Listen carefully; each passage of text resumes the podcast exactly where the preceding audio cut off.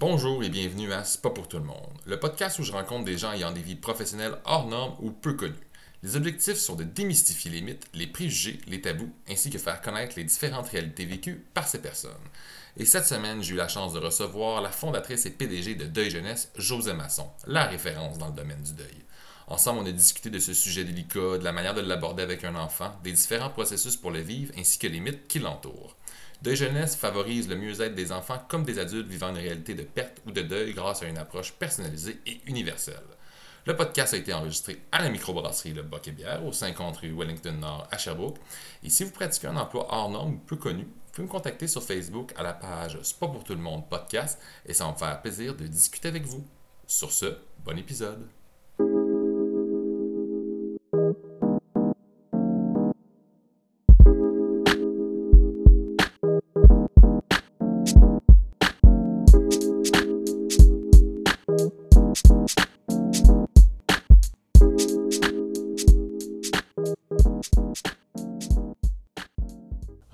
Ça?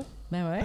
Bonjour, bienvenue à C'est pas pour tout le monde. Euh, cette semaine, je reçois une sommité dans le domaine du deuil et la fondatrice PDG de, de, de Deuil et Jeunesse, José Masson. Comment ça va, José? Ça va bien, merci. Écoute, avant de rentrer euh, dans Deuil Jeunesse, j'aimerais ça que tu nous expliques un peu, c'est quoi tes études, c'est quoi le parcours que tu as fait avant de fonder Deuil Jeunesse? OK. Alors, ben moi, j'ai fait tout simplement un bac en service social euh, pour devenir une travailleuse sociale. Quand j'ai commencé à travailler dans le secteur euh, euh, public, en CLSC, euh, j'ai réalisé, puis c'était pas une, une- j'avais pas une aspiration pour travailler le deuil dans ma vie, mais ce que je voulais, c'était travailler avec les jeunes. Ça, j'étais sûre. Davantage en délinquance, je te dirais. C'est là-dedans que je voulais m'en aller. Euh, quand j'ai commencé à travailler en famille, enfance, jeunesse, là, auprès des jeunes puis des familles, euh, ce que j'ai réalisé, c'est que les gens voulaient pas des jeunes endeuillés.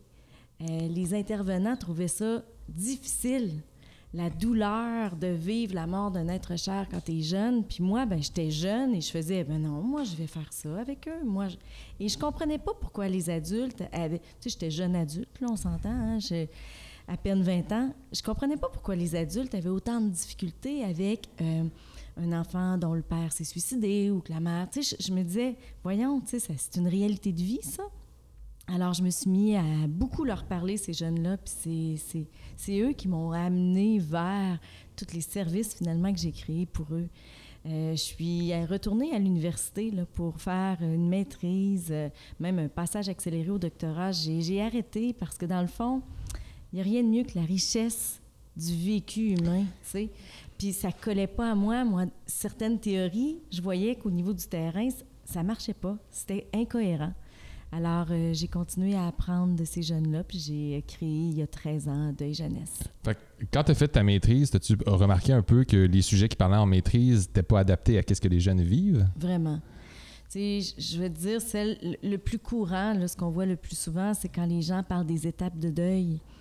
Euh, Il n'y a aucun consensus littéraire ou scientifique par rapport aux étapes de deuil. Il y en a qui en mettent trois, il y en a qui en mettent cinq, il y en a, il y en a qui c'est dix, il y en a qui c'est...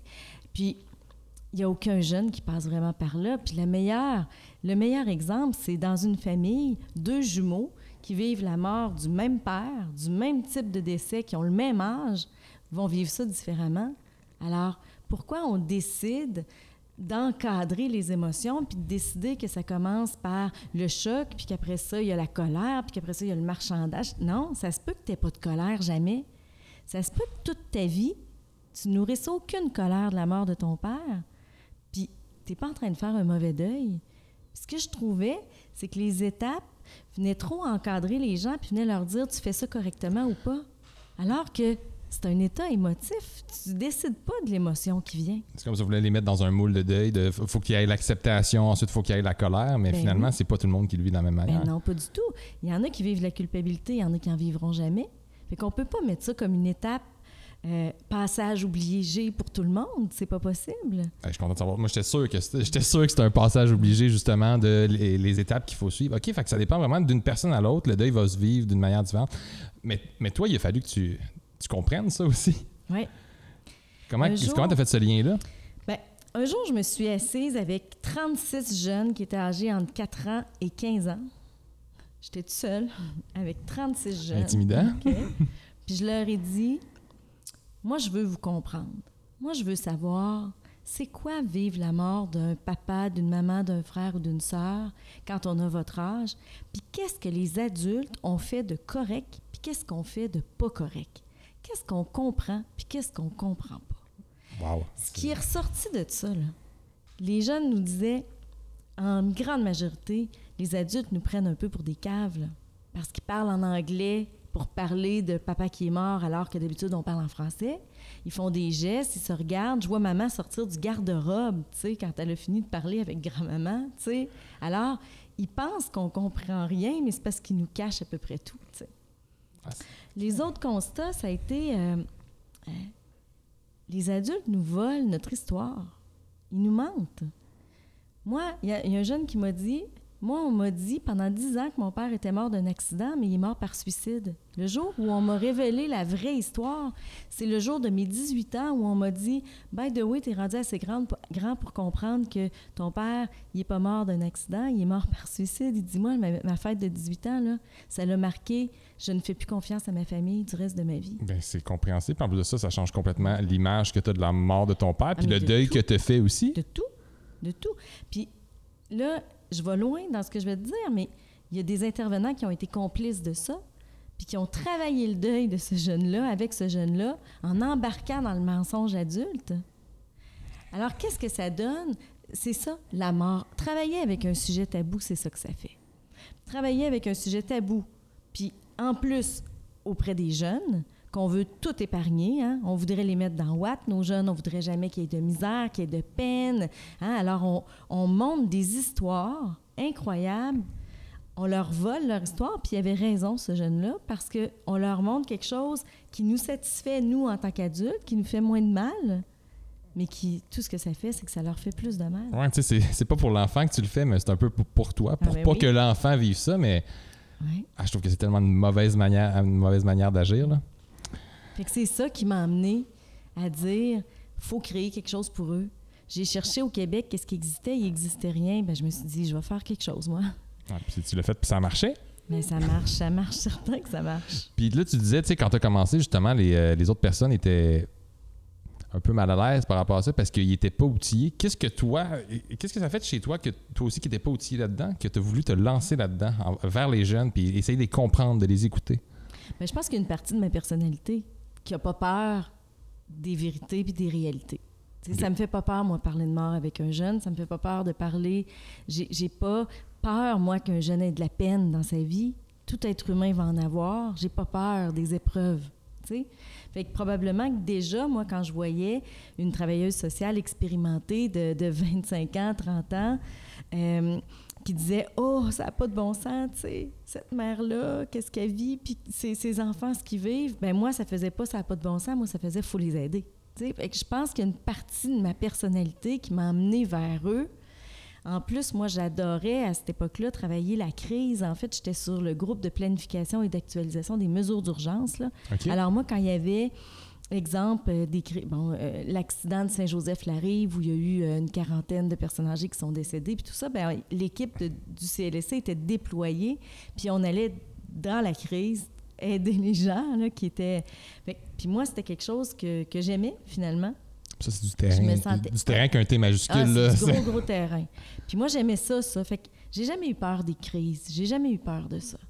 Fait que c'est sûr que probablement que j'avais une habilité à ça. Ensuite, au lieu de faire Ah, ça n'a pas de bon sens qu'un enfant vive la mort de sa mère à trois ans, là, puis qu'il l'ait découvert dans son lit parce qu'elle a eu un anévrisme, moi, c'était Qu'est-ce que ça vit? Qu'est-ce qu'il vit? Fait que j'étais plus très rationnelle, j'essayais de comprendre.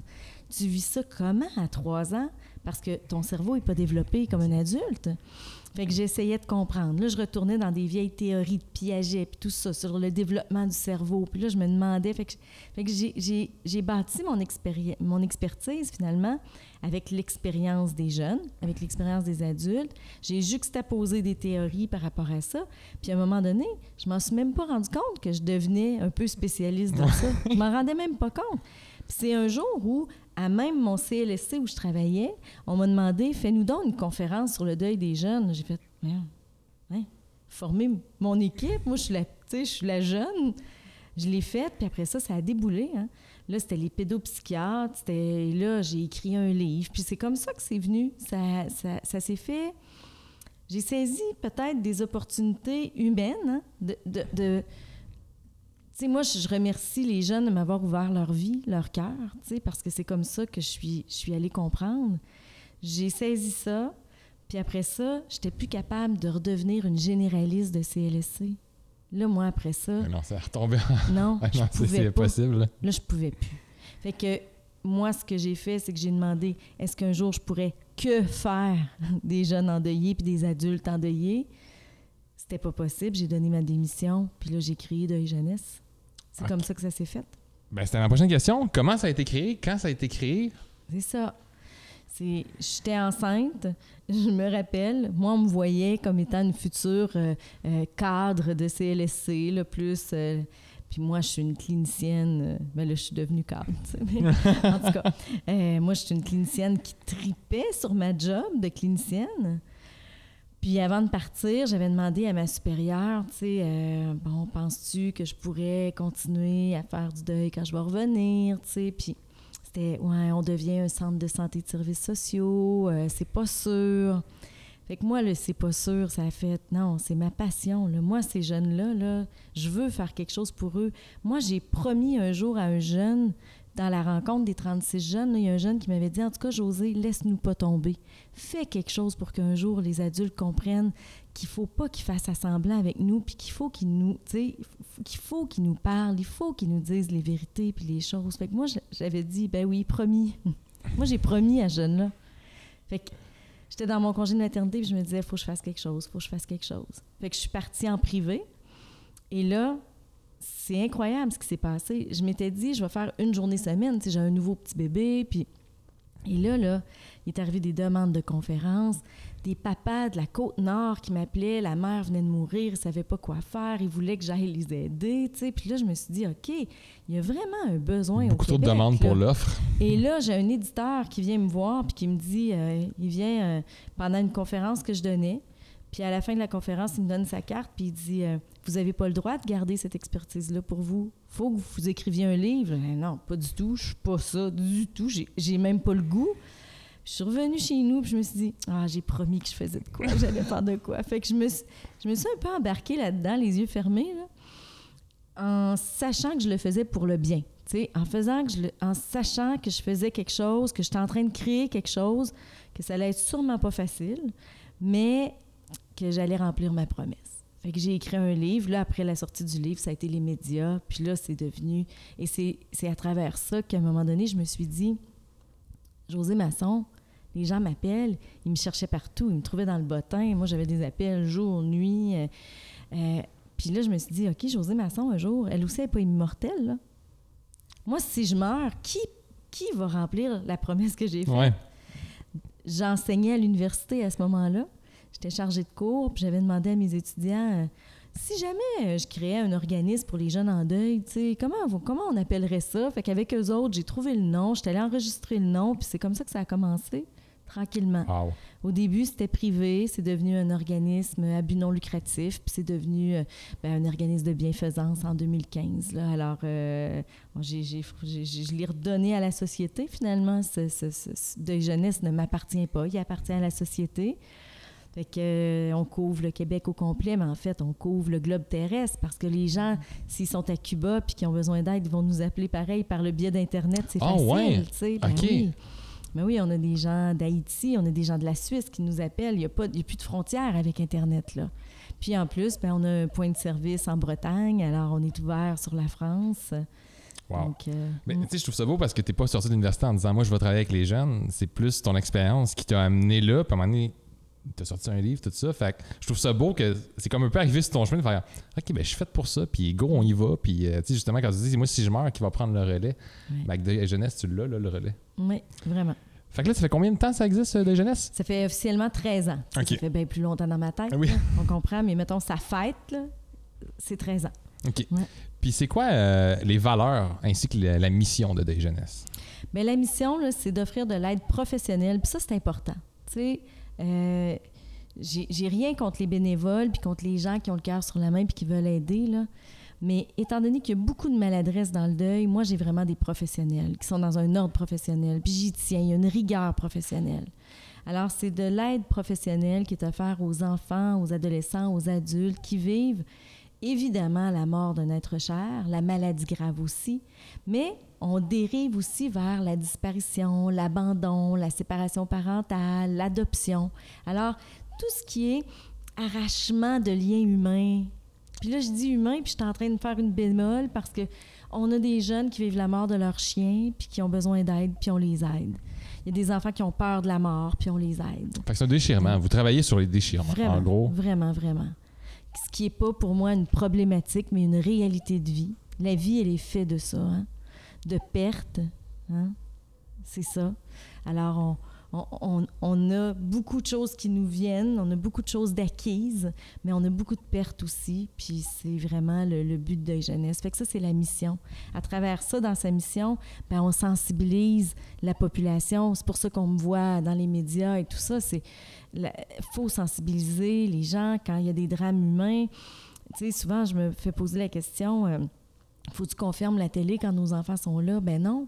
faut que les jeunes sachent que ça existe dans la vie. Si on fait l'autruche, qu'est-ce qui va arriver quand ils vont vivre une épreuve? Ou qui connaissent quelqu'un, justement, de Ben leur oui. âge, qui vit une épreuve. Ben Tu moi, je savais pas que ça existait, ça. J'ai appris Ben ça, oui. puis j'ai fait comme, wow. Ben oui. Wow. Puis, tu sais, je, savais pas que ça existait, mais il faut que ça existe. C'est- C'est tellement important en plus. Tu sais, tantôt, tu parlais justement des jeunes de, de, tu un jeune de 3 ans. Comment on peut expliquer la mort à un jeune de 2, 3 ans, 4 ans? Bien, on va expliquer la mort. L'erreur de société qu'on fait, là, je vais dire au Québec, là, on va se centrer sur nous autres. là. C'est un podcast sur le Québec, fait que c'est parfait. C'est qu'on définit la mort par les croyances. Et là, on vient mélanger les enfants. Grand-papa, il est mort, on l'amène au cimetière, on lui dit qu'il est là, mais on lui dit par lui, il t'entend, puis il est au ciel. Là, ça ne marche pas. OK? Alors, la première chose qu'il faut faire, c'est éviter les confusions. Comment on devrait parler de la mort à un enfant? C'est vraiment par les faits. Plus c'est factuel, plus ça va être aidant, puis après ça, on pourra. Regarde, je te donne un exemple. Tu vas te chercher un cornet de crème glacée à la crèmerie. Puis tu dis à la fille, je vais prendre la crème glacée au chocolat, mais pas de cornet, pas de plat, tu sais. Euh, ça tient à rien, hein? Bien, voyons les boules de crème glacée ou la crème glacée molle comme étant les croyances, mais le cornet comme étant ce qui est solide, puis ce sur quoi on va déposer toutes nos croyances ou tout ce qu'on veut dire de, de la mort aux enfants. Mais C'est quoi la mort? C'est l'arrêt du fonctionnement du corps. Quand on, on pile sur une fourmi puis qu'on dit elle est morte, Hmm. on se questionne de son âme? Non, non, on n'est pas en train de dire qu'elle est rendue au ciel avec Jésus ou quoi que ce soit. Là. On est en train de dire qu'elle est morte. Pourquoi on sait qu'elle est morte? Parce qu'elle ne bouge plus. Si elle bouge plus, c'est parce que son corps est mort. C'est ça pour des animaux, c'est ça pour des êtres humains. Première chose qu'on devrait dire à un enfant, grand-papa, il est mort. Ça veut dire que grand-papa, son cœur, il bat plus. Ses poumons respirent plus. Ses yeux voient plus. Ses oreilles entendent plus. Ses jambes marchent plus. Ça, c'est la première chose qu'il faut faire. OK, parce que J'ai tellement souvent entendu euh, grand-maman ou grand-papa, il est parti au ciel, ou juste il est parti, puis c'est vague. Non, mais ça n'a pas de bon sens. Là, imagine, OK, on dit à un enfant, grand-papa est parti. Il adore son grand-père. OK, il est parti où? Moi, je vais aller le rejoindre. Amène-moi le voir. Qu'est-ce que ça fait? C'est de l'abandon. Si grand-papa est parti puis ben qu'il m'a ouais. pas dit bye, il m'a abandonné. Là, on n'est plus dans le deuil, là.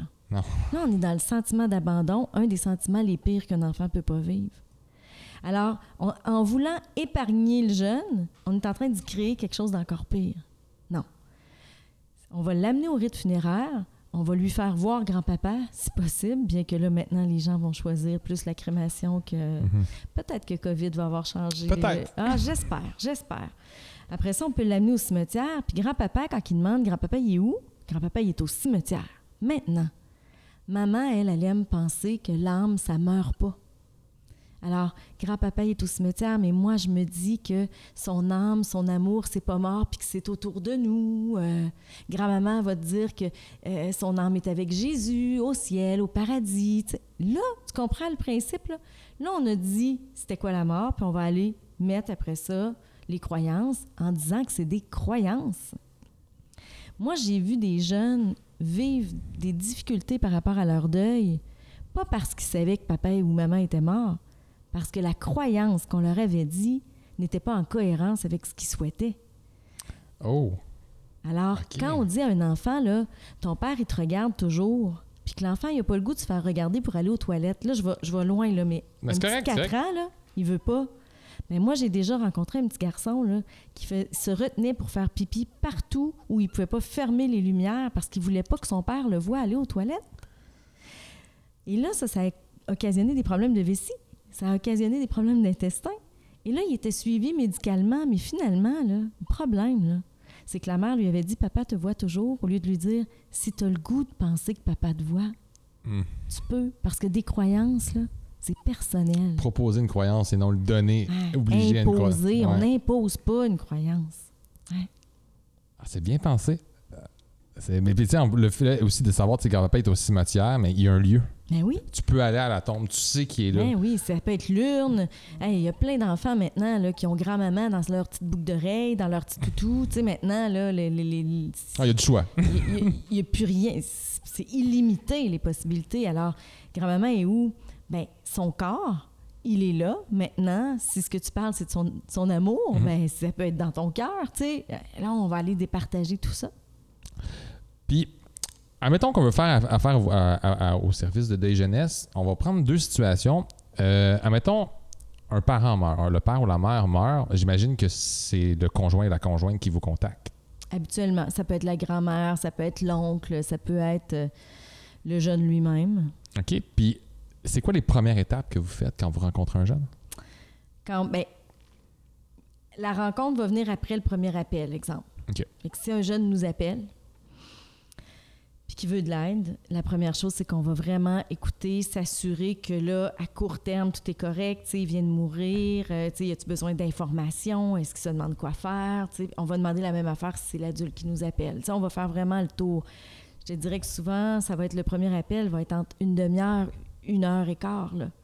Juste de, tu tout, tout prendre les informations, aider l'adulte à dire, à pas dire de, de, mensonges, à dire la réalité. Bon, OK, alors on a ça. Et par la suite, il y en a qui vont repartir avec ça, puis que c'est juste satisfaisant parce que il n'y a pas nécessairement un besoin d'aide professionnelle à chaque fois que tu viens deuil. Quand, là, souvent, ce qu'on va faire, c'est qu'on va les équiper, puis on, on va les outiller, puis on va leur dire, OK, si jamais tu es inquiet pour toi, si jamais tu as des pensées comme ça, ou si jamais votre enfant dort pas, mange pas, euh, qui sourit plus, euh, tu sais, ben là, la lumière vient d'allumer, vous nous rappelez. Et là, on va faire un suivi. La première rencontre avec un jeune, euh, c'est très diversifié, hein, parce que nous, parce qu'on a la philosophie que le deuil est unique, il n'y a pas un jeune qui va être traité de la même façon non, quand il ça. arrive. Mais la première chose, par contre, c'est la connaissance du jeune et de sa relation avec la personne ou l'être qui est décédé. Ça, c'est important. Que ce soit une arrière-grand-mère, un père ou un chien, qu'est-ce qui est important? C'est pas qui est mort, c'est c'est quoi la relation que tu Hmm. viens de perdre. Décris-moi la relation, je vais savoir l'intensité de ton deuil. Si un enfant nous dit Ah, mon chien, bah, c'était pas important, tu sais. Mais on n'est pas vraiment dans le deuil. Mais si le jeune dit Mais moi, j'ai pas d'amis, mon chien, c'est mon ami. Moi, j'avais hâte, à partir de midi à l'école, j'avais hâte de revenir à l'école parce que je me confie à mon chien, parce qu'il est important, mon chien, parce que je me sens bon avec mon chien, puis que je me sens pas bon avec personne d'autre. Mais lui, quand le chien meurt, on s'entend-tu qu'il est en deuil, le jeune? Et là, l'intensité va nous, nous aider à décider des interventions qu'on va faire qui vont être vraiment centrées sur ses besoins. De quoi tu as besoin? Je veux ne plus avoir de peine. Mais en fait, il a besoin d'informations parce que de la peine, il va en avoir pour le reste de sa vie. On va aller normaliser la peine, les émotions, trouver comment sortir la peine sainement. On casse pas le nez de notre ami parce qu'on a une peine. hein? On le fait autrement. Comment on peut dire à notre professeur que ça va pas aujourd'hui? Comment on peut... Alors, ça va être beaucoup ça. Fait qu'on y va avec les besoins.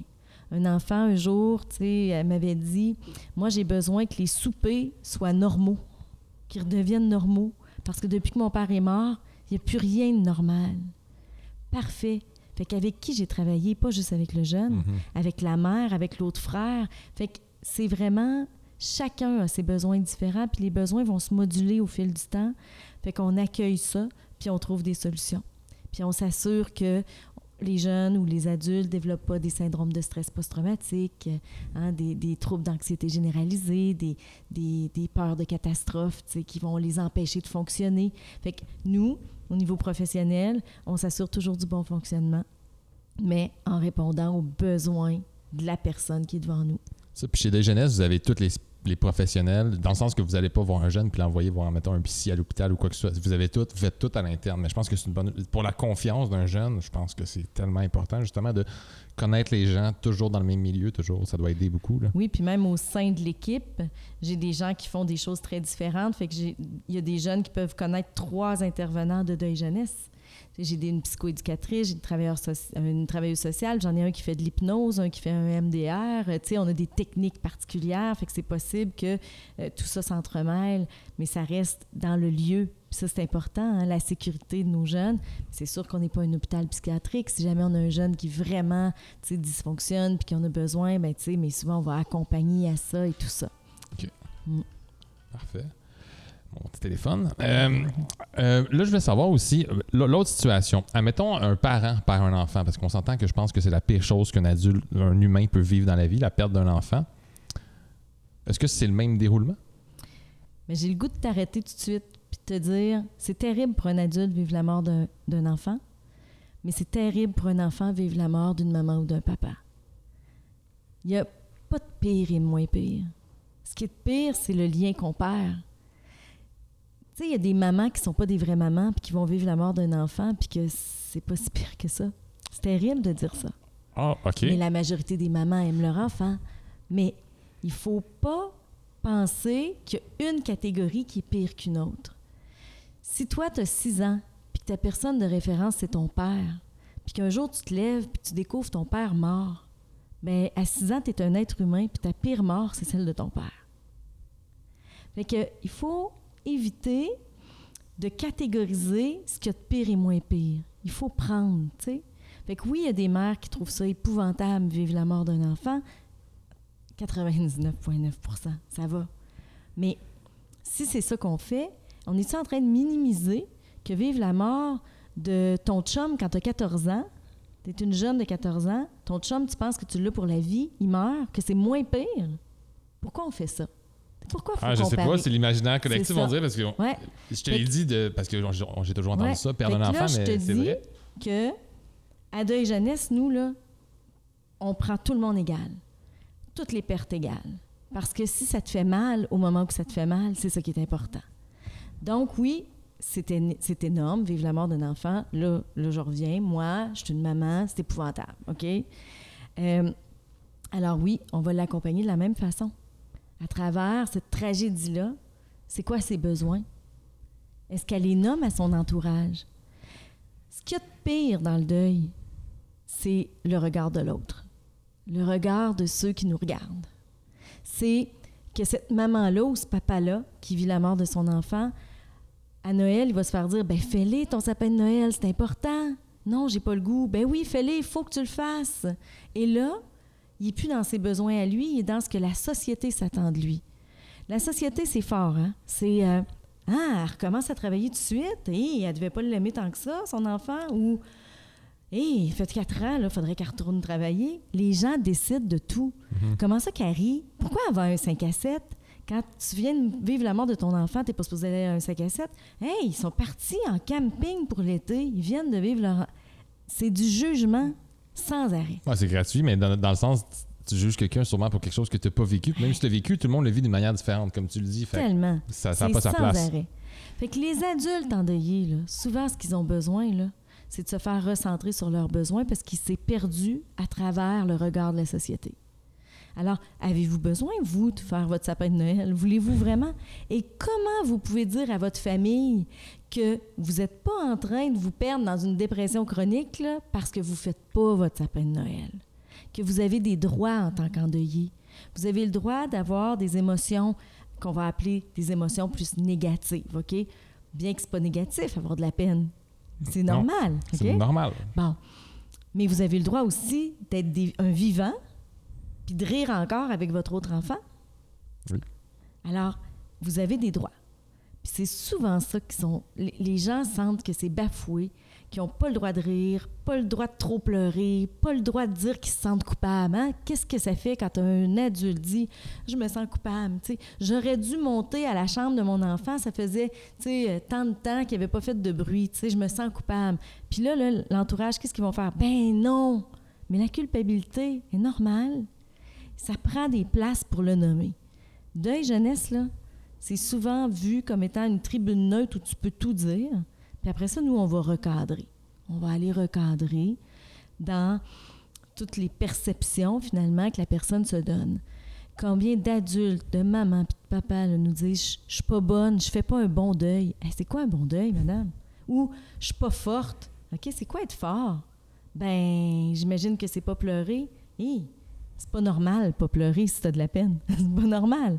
Alors, donc, on regarde vraiment beaucoup, beaucoup de choses par rapport à ça. Fait que tu as sûrement l'impression qu'il y a beaucoup de monde qu'au lieu de s'écouter quand ils vivent un deuil, ils vont par rapport à ce que les gens pensent. Ah, ils se fient à ça. Puis tu, tu fais pas ton deuil en faisant ça. Là. Ben non. Puis transpose ça sur les enfants, c'est terrible. tu sais, euh, je te donne un exemple. J'appelle un enseignant pour savoir comment fonctionne la petite Émilie, que son père et sa mère sont morts du cancer à deux ans d'intervalle. OK? Puis j'appelle l'enseignante, puis je lui demande comment elle va. Ah, je pense qu'elle va bien. Tu n'as pas le droit de penser qu'elle va bien. faut que tu lui demandes. Ben oui, parce qu'on on pense bien des affaires dans la ben vie. Hein? elle joue avec ses amis. OK, elle joue avec ses amis, ça veut-tu dire qu'elle va bien? Non, non? Faut poser des questions. tu sais, moi, aujourd'hui, là, je peux te sourire puis être de bonne humeur, mais peut-être que je vais pas bien, mais tu sais, c'est facile cacher comment qu'on ben est, puis c'est facile. Surtout quand on va pas bien, c'est encore plus ben facile à cacher. Puis c'est facile quand on est dans une société qui s'attend à ce que les autres aillent bien, puis qui n'entendent pas les comment ça va. hein? On est déjà rendu au bout du couloir, on n'a jamais entendu la réponse de la personne à qui on a demandé comment ça va. Puis on répond ça va bien parce que, ben, tout le monde répond ça va bien. Parce que si je réponds ça va mal, qu'est-ce, qu'est-ce qui se passe? L'autre veut pas le savoir. Hein? hein? On est mal. Il y a un malaise. Ouais. Puis, ça répond un peu à la question, mais y a-t-il une différence entre le deuil chez les enfants et chez les adultes? Oui. Oh, OK. Bon, ça, par contre, oui. La différence est cognitive. Et vraiment au niveau du développement du cerveau et au bagage de vie. OK. Alors, c'est sûr que là, on comprend le développement du cerveau, je te le fais vite, vite, vite. Là. Avant l'âge de 10 ans, là, tu comprends pas la partie euh, pour toujours. Tu? Fait que tu risques d'attendre le retour de la personne qui est morte parce que le pour toujours, là, il est, dur à comprendre cognitivement. OK? Ensuite, avant l'âge de 24-25 ans, là, c'est, le jugement hein, qui se développe jusqu'à 24-25 ans. Après ça, notre, nos lobes là, sont pas mal développés.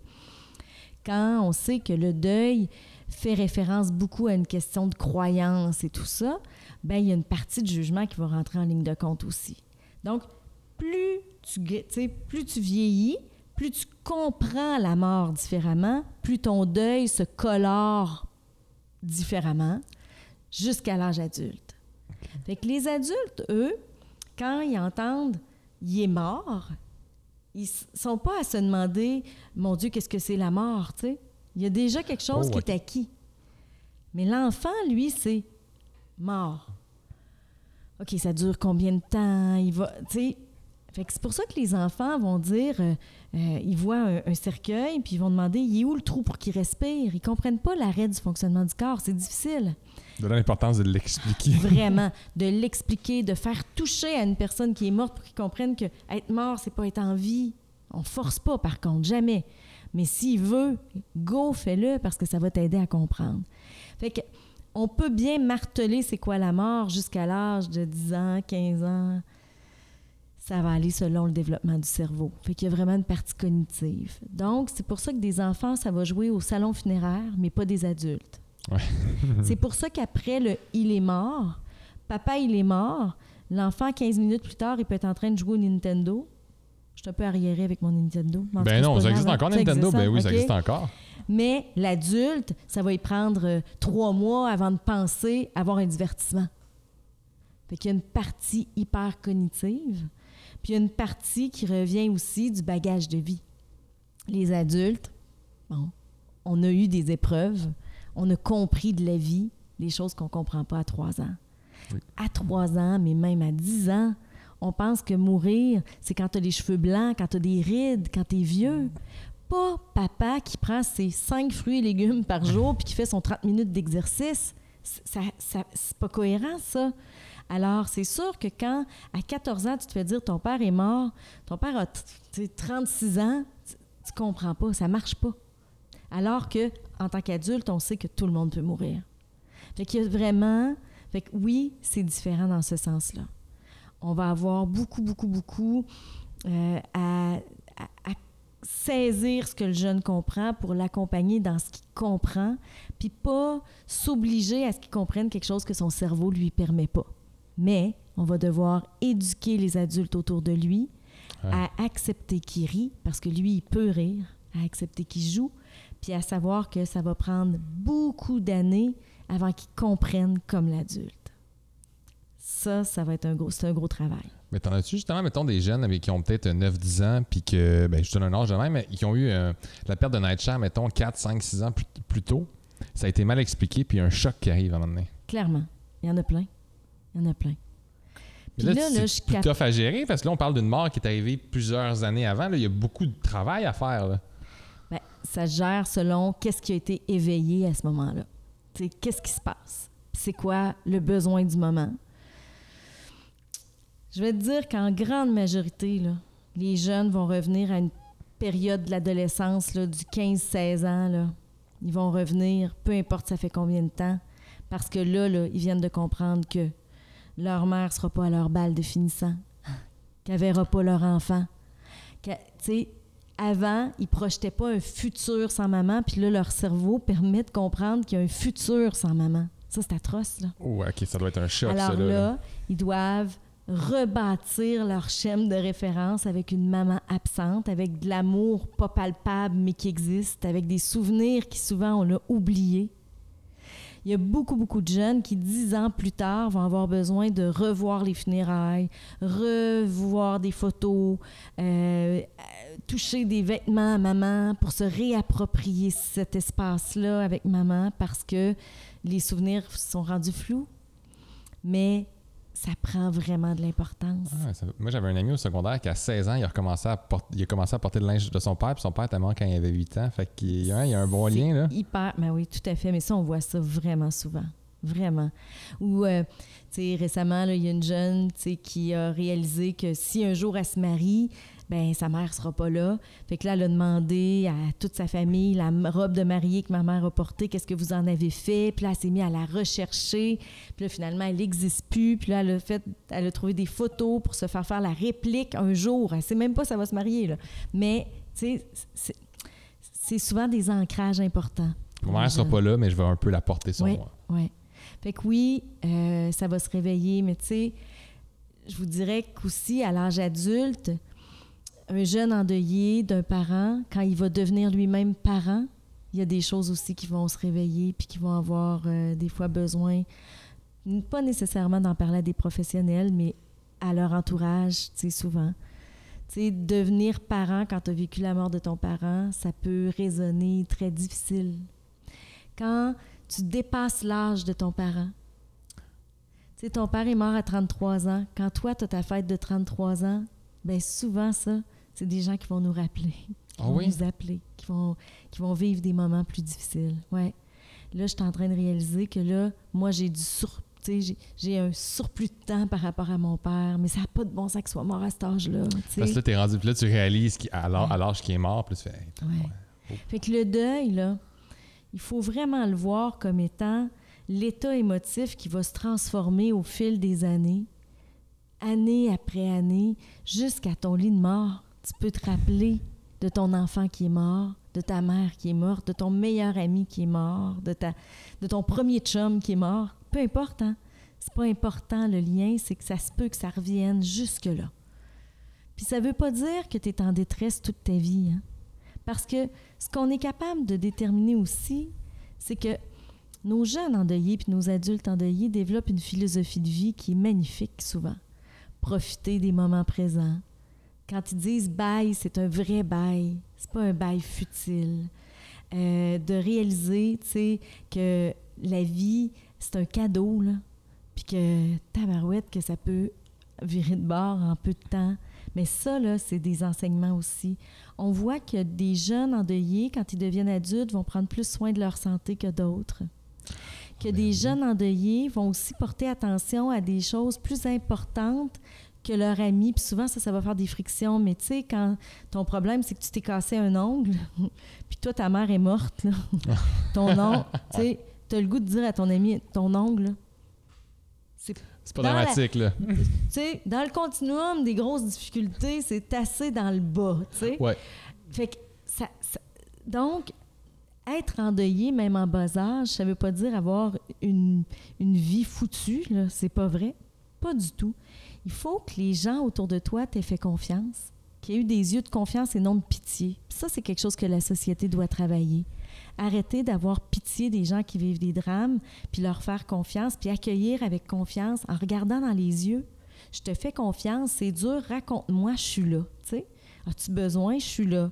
Puis ça se peut que tu n'aies pas besoin, puis que je serai là pareil. OK? Ouais, mais J'ai entendu une couple de fois, ça. J'aime mieux, pas- j'aime mieux pas en parler parce que le monde me prenne par pitié puis je veux Ouais. pas me faire faire fait que j'en parle pas, mais faut en parler. Oui, mais c'est sûr. Et là, je te redis encore ce que je t'ai dit tantôt. C'est à cause du regard de l'autre. Mhm. Fait que si tout ce que tu fais, c'est de recueillir de la pitié, c'est sûr qu'un jour, tu vas t'arrêter. C'est ça. Et c'est là que tu vas aller frapper à la porte de professionnels parce que tu te dis, ben eux, ils me jugeront pas. c'est Ouais, ça, mais hein? c'est ben oui. Puis c'est dommage parce que dans le réseau, il y a vraiment beaucoup de soutien. Puis ça pourrait être magnifique si les gens arrêtaient d'avoir peur de la douleur de l'autre. Que ce soit d'un tout petit de 2 ans, d'un ado de 13 ans ou d'un adulte de 40 ans, tu sais, ou d'une personne âgée de Mhm. 80 ans. Si on arrêtait d'avoir peur de la douleur de l'autre puis qu'on l'accueillait tout simplement, là, ben, je pense qu'on ferait une société qui aurait plus peur de parler de la mort puis de ces choses-là. Parce que comme on disait tantôt, c'est quand tu demandes à quelqu'un s'il va bien, t'as pas envie qu'il te réponde non. Mais non, Mais c'est vrai, c'est un gros problème de société, ça. oui, On vraiment. veut pas entendre les malheurs des autres. Puis quand on les entend, on, les prend souvent par pitié. Fait Ouais. c'est pas mieux. Non, pas du tout.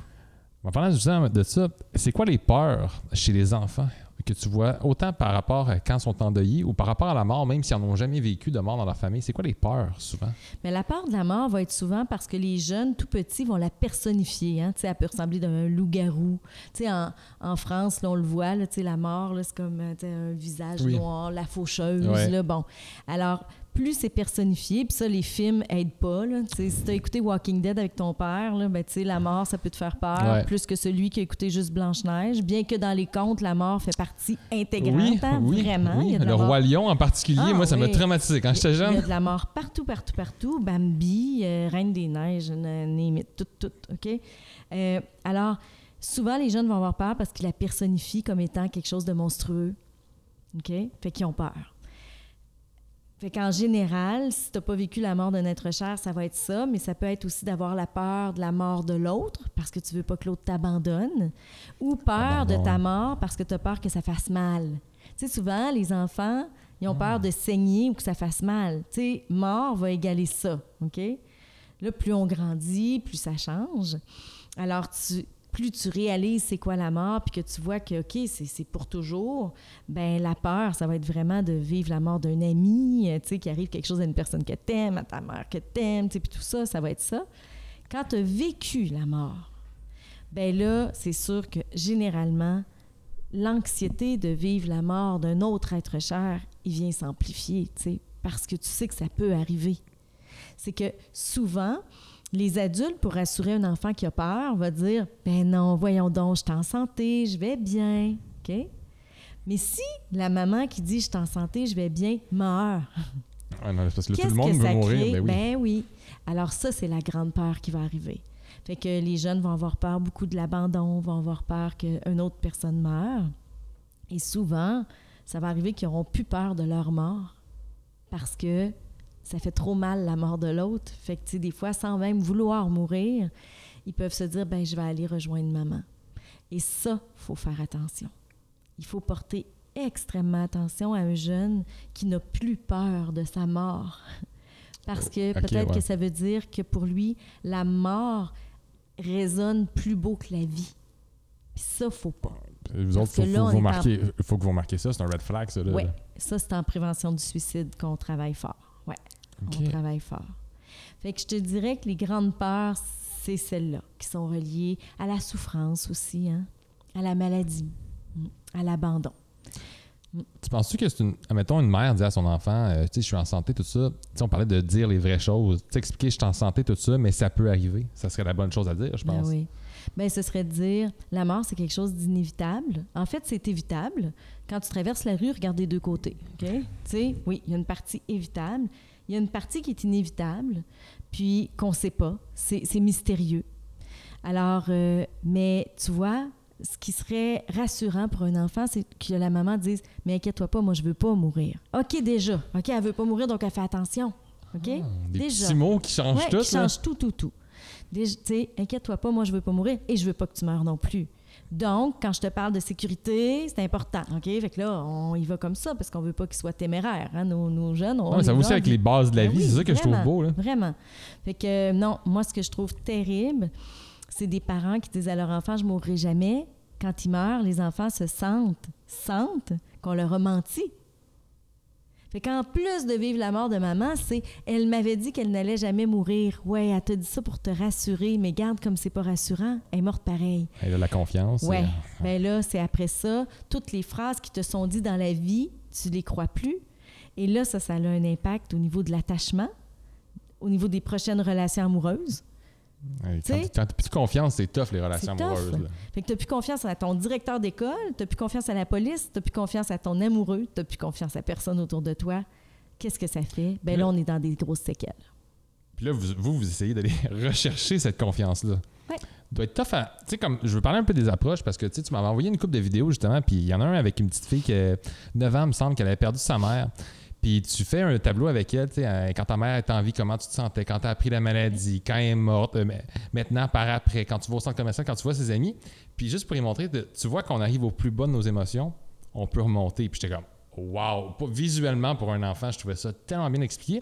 Que J'aimerais que tu nous parles aussi un peu des autres types d'approches que tu utilises avec les enfants. Ah, on a, premièrement, là, enfants ou adultes, je vais dire que les intervenants s'empêchent souvent d'utiliser des dessins ou des graphiques comme ça avec les adultes, puis on devrait le faire parce que ce que ça provoque chez l'enfant, ça provoque la même chose chez Ben, l'adulte. ça a provoqué ça chez moi. Fait que. Mais c'est hyper ludique. Tu sais, on va utiliser des choses très, très, très visuelles avec les jeunes. Vraiment. Tu sais, bon, je, je sais de quoi tu fais référence. Rose, tu sais, effectivement, ça- ce que tu parles, ça s'appelle la ligne de deuil, OK?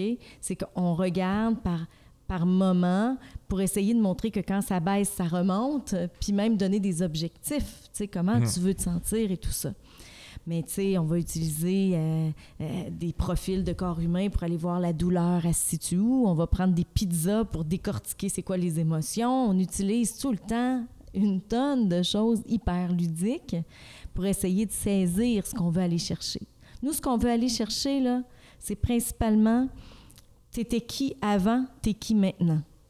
Qu'est-ce que le deuil a changé dans ta vie? OK? Mhm. Puis parfois, ça change en bien, on ne travaillera pas ça. Fait que ce qui est changé en moins bien, puis qui fait mal, ben c'est ça qu'on va aller travailler. Fait que pour ça, ça va prendre souvent plusieurs heures pour être capable de bien comprendre tu es qui, toi, ta personnalité, tu étais qui, toi, avant, puis tu es qui maintenant? Euh, avant, ta famille, elle ressemblait à quoi, maintenant, elle ressemble à quoi? La discipline était comment, maintenant, c'est comment? Ton regard sur la vie était comment, maintenant, il est comment? Fait que plus ils sont jeunes, plus ces questions-là, on les pose pas comme ça. On les pose avec des dessins, avec toutes sortes de choses. Fait qu'on a une foule d'outils qu'on va utiliser. On utilise l'arc-en-ciel, mais pas pour dire ça va bien aller. On utilise l'arc-en-ciel pour comprendre le réseau. Tu sais, ton arc-en-ciel, c'est les personnes en qui tu as confiance dans ta vie. Fait que chacun a une... tu sais, Fait que ça me prend sept sais, Il y a sept couleurs à un arc-en-ciel. Es-tu capable de m'en trouver sept? Tu sais, quand un jeune est juste capable de trouver, mettons, moi, son intervenante, là, je suis sa seule couleur d'arc-en-ciel, ben là, il va falloir qu'on travaille le réseau, pas à peu près. Hein? Ça veut dire qu'il est vraiment seul. Ça veut tu dire fais quoi avec un enfant? Même pour travailler un réseau avec un jeune enfant? Ben, on va chercher, on va poser bien des questions, on va comprendre pourquoi il n'a pas identifié papa, pourquoi il n'a pas identifié grand-maman, pourquoi il n'a pas identifié son professeur, son ami? OK? On va aller voir, il s'attend à quoi des autres? Puis là, ça se peut qu'on va, qu'on, qu'on doit. Moi, j'ai déjà appelé un coach de hockey en disant il t'identifie dans son arc-en-ciel, mais il n'est pas capable de mettre de couleur parce que tu ne l'as jamais, tu ne lui as jamais parlé de la mort de son père. Penses-tu que ce serait possible de le faire? Oh. Ça a tout changé chez le jeune. Le jour où son coach de hockey lui a parlé de son père, qui était toujours présent dans les gradins, je lui j'y avais donné plein de possibilités au coach. Puis j'y avais dit, écoute, d'après moi, il va te suggérer quelque chose, puis j'espère que tu vas pas refuser. Le jeune, à chaque fois qu'il arrivait, il collait une photo de son père dans les gradins. Wow. Mais le coach, il a accepté ça, tu sais. Ça prenait un adulte pour accepter Ah, ça me ça. touche, là. Comprends? Wow. Fait que des fois, c'est pas avec le jeune qu'on travaille. C'est que dans l'exploration, on va avoir à travailler avec les adultes pour qu'ils deviennent finalement des aidants de ce jeune-là. C'est pour ça que je te dis que c'est. On peut jamais prendre le deuil comme étant uniforme pour tout le monde. Lui, pour lui, la mort de son père, c'était au hockey que ça faisait mal. Il y en a un autre, c'était à l'école. Il y en a que c'était avec, c'était à la maison pendant le souper. Il il faut qu'on aille voir, ça fait mal où? Puis là, nous, on sort notre valise d'outils. Puis là, on fait tout ce qu'on peut pour essayer que, pas qu'il n'y ait plus de peine, hein, mais que ce soit plus confortable. Qu'il soit capable de vivre avec ça. On veut juste un mieux-être, pas un bien-être. On vise même pas le bien-être. Mais c'est important que tu te dis, il faut pas que la personne ait plus de peine. Non. C'est. Non. Tu sais, les parents nous appellent en disant Je veux que mon enfant arrête de pleurer. Mais vous, est-ce que vous arrêtez de pleurer? Tu sais, dis à une mère qui a vécu la mort de son enfant arrête de pleurer. Voyons, elle- t'es sur sa blacklist, là. Ça Non, marche sûr, pas. sûr. Mais les adultes, ils veulent que les enfants arrêtent de pleurer. C'est bizarre, hein? On, l'accepte pas en tant qu'adulte, mais on, on veut que les enfants le fassent Ouais. par contre. Ouais. Encore, encore le côté que tu disais tantôt, on essaie de, de trop les protéger, puis on comprend pas vraiment Non. ça. Puis, chose juste une petite affaire, on avait parlé un peu au téléphone, euh, juste expliquer aux gens, est-ce qu'on dit faire son deuil ou vivre son deuil? On dit vivre son deuil. Faire son deuil, c'est comme si on faisait euh, un château en bloc Lego. Là. On l'a fait, on se recule, puis on dit OK, il est fini. Il est beau. OK? Non. C'est un travail. Le vrai deuil, pas la réaction à la mort de l'autre. OK? Je te donne un exemple. Notre société, là, il arrive la mort de. Je prends un exemple connu, là, Jean Lapierre, OK, quand il est mort, là. Ben, sur les journaux, ça disait Le Québec est en deuil. OK? Là, là, on est en train de mettre ceux qui sont indifférents, ceux qui réagissent, puis ceux qui sont en deuil dans le même panier. OK? Ouais. Alors, il faut faire une différence. Ceux qui sont en deuil, c'est ceux qui ont vraiment un lien émotif.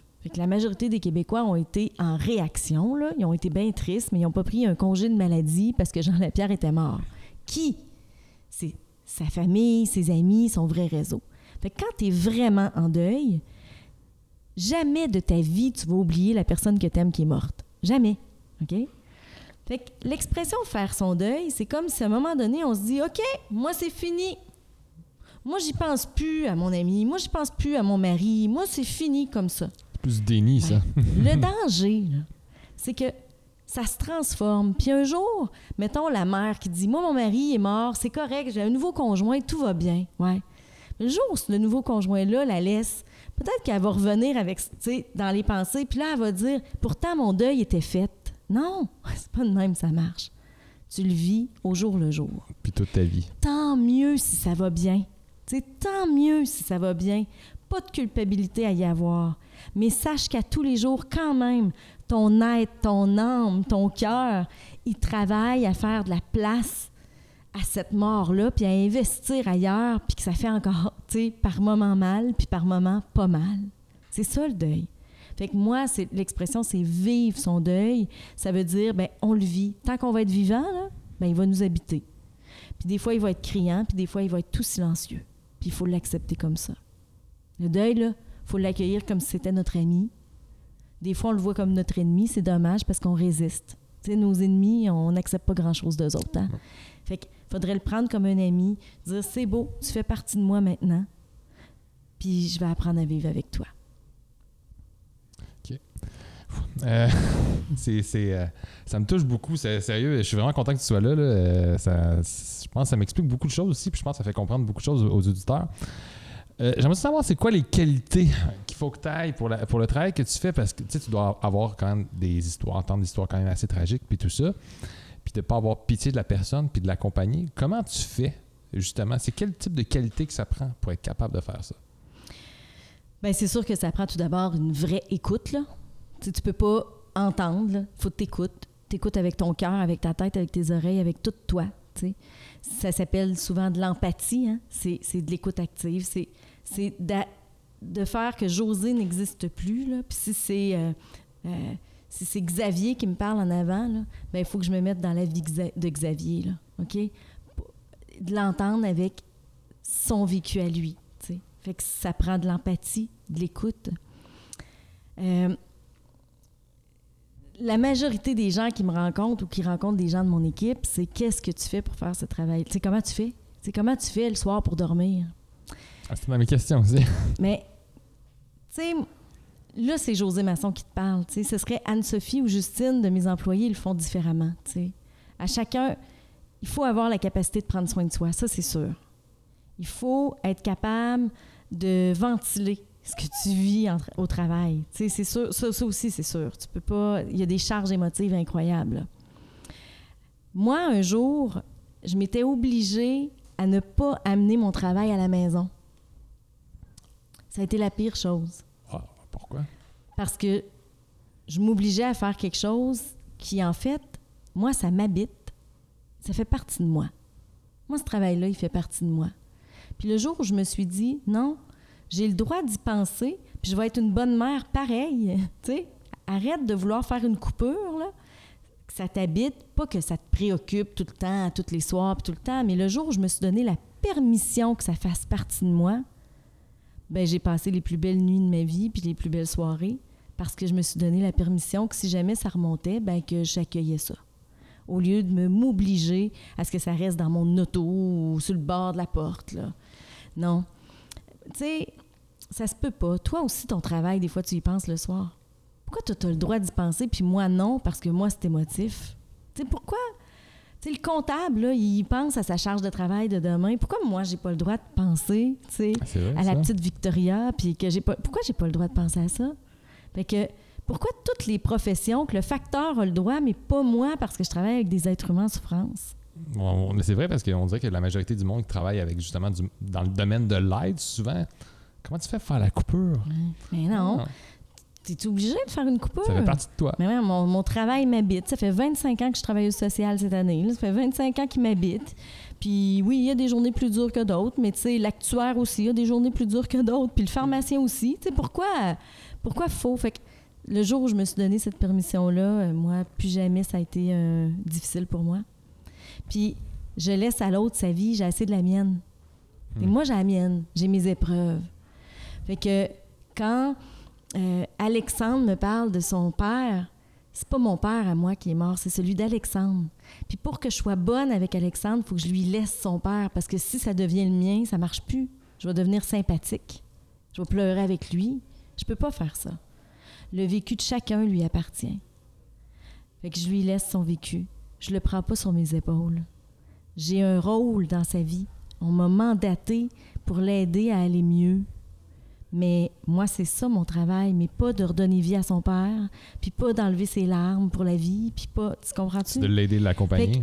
Donc, ça demande de beaucoup, tu sais, de, de- de s'assurer qu'on a le bon rôle. Il y a beaucoup d'intervenants qui veulent être des guérisseurs d'âmes, là, mais on guérit personne. C'est pas vrai. C'est pas vrai. C'est quoi le bon terme à utiliser? Ben, on accompagne. Vous accompagner. Ouais, on accompagne. On accompagne les gens qui sont seuls avec leur souffrance ou qui ont besoin de neutralité. On les accompagne à essayer de faire un voyage en dedans d'eux pour trouver leur capacité. Moi, c'est pas. Il repart pas avec mes capacités, Alexandre, il repart avec les siennes. Tu sais, moi, j'ai bien beau dire, euh, ben oui, retrousse-toi les manches, ça va bien aller. Non, mais s'il n'est pas capable de se retrousser les manches, tu comprends-tu, je vais être en échec? C'est pas ça. C'est pas ça. Alexandre, avec les capacités qu'il a au moment où il me parle, ben c'est ça que je vais essayer d'aider à déployer, mais c'est les siennes, pas les miennes. Mais j'aime ça le terme que tu utilisais, euh, être la personne neutre. C'est- C'est c'est- c'est exactement ça. Oui. Puis, ça t'apporte quoi faire ce travail-là dans ta vie de tous les jours? Ça t'apporte quoi? C'est quoi le sentiment que ça t'apporte? Je pense que j'ai un sentiment d'accomplissement très clair. Euh, pas de la société à mon égard, là, puis tu sais, euh, euh, je sais pas comment tu m'as nommé au début. Là, La sommité du deuil au Québec. C'est ça, ça me fait pas mieux dormir là, dans la vie. là. Mais euh, quand je vois un enfant me dire merci, ou quand un enfant, dix ans plus tard, parce que là, c'est rendu ça, hein, tu sais, je vois des jeunes que ça fait. Puis qui dit, à le jour où tu m'as nommé ça, ou ce que, tu sais, ils viennent faire du bénévolat à des jeunesses, puis je fais, OK, on les a vraiment aidés. J'en ai dans les vidéos que tu m'as envoyées, j'avais vu des, filles, je pense que ça faisait 8-9 ans que, leur- que leur mère était morte. Puis justement, tu sais, elle a changé notre vie. Je serais Ouais. pas la personne que je suis aujourd'hui sans l'avoir rencontrée. Elle nous a aidés, elle nous a écoutés. C'était la personne ressource. Ben ça, là, ça, c'est un sentiment d'accomplissement. Je suis plus une clinicienne maintenant. hein. Je suis rendue une directrice générale. Je m'assure que Deuil Jeunesse continue sa vie, tu sais, pour que quand je suis plus là, que ça marche encore. Puis je vois encore tous les jeunes qui viennent, je les vois dans la salle d'attente, ressortir avec de la lumière dans leurs yeux. Puis je me dis, c'est ça qu'on a fait. Là. Nous, on, crée de la lumière dans la vie de ces jeunes-là, là, de l'espoir. C'est ça qu'on fait. On redonne de l'espoir. Ta vie n'est pas finie. Puis là, je vois là, que, que mes employés, là, ils reproduisent ça de moi. Fait que là, j'ai un sentiment de fierté de me dire, c'est plus juste moi, là. J'ai une équipe qui le fait, puis c'est nécessaire parce que ces jeunes-là, s'ils viennent chez nous retrouver ces lueurs d'espoir-là, c'est parce qu'ils ne l'ont pas trouvé ailleurs. Fait c'est sûr que ça, c'est, c'est, c'est- gros. avec le recul, je me dis, ça a été tough. J'ai eu des embûches financières. C'est pas, c'est pas encore facile. Puis COVID nous a rentré dedans. Puis il n'y a rien d'acquis. Hein. C'est, Deuil Jeunesse, là, c'est beau, mais il, a- il a été sur le respirateur artificiel l'année passée. Là. J- J'étais pas sûre si je le débranchais ou pas. Euh, ça a été tough. Moralement, euh, j'ai investi, euh, surinvesti. euh. fait que maintenant, je suis capable de prendre un recul puis de dire, ouais, ça, ça m'a apporté. Je pense pas qu'il y a un autre travail au monde qui m'aurait apporté ça. Fait que ça, je suis contente. Je suis jamais, je me suis jamais levée en disant, ah, faut que j'aille travailler. Moi, mon travail, là, c'est, j'y vais, je tripe, euh, il y en a trop de travail, c'est pas grave. euh, tu sais, c'est, ça. Euh, je me serais pas vue ailleurs.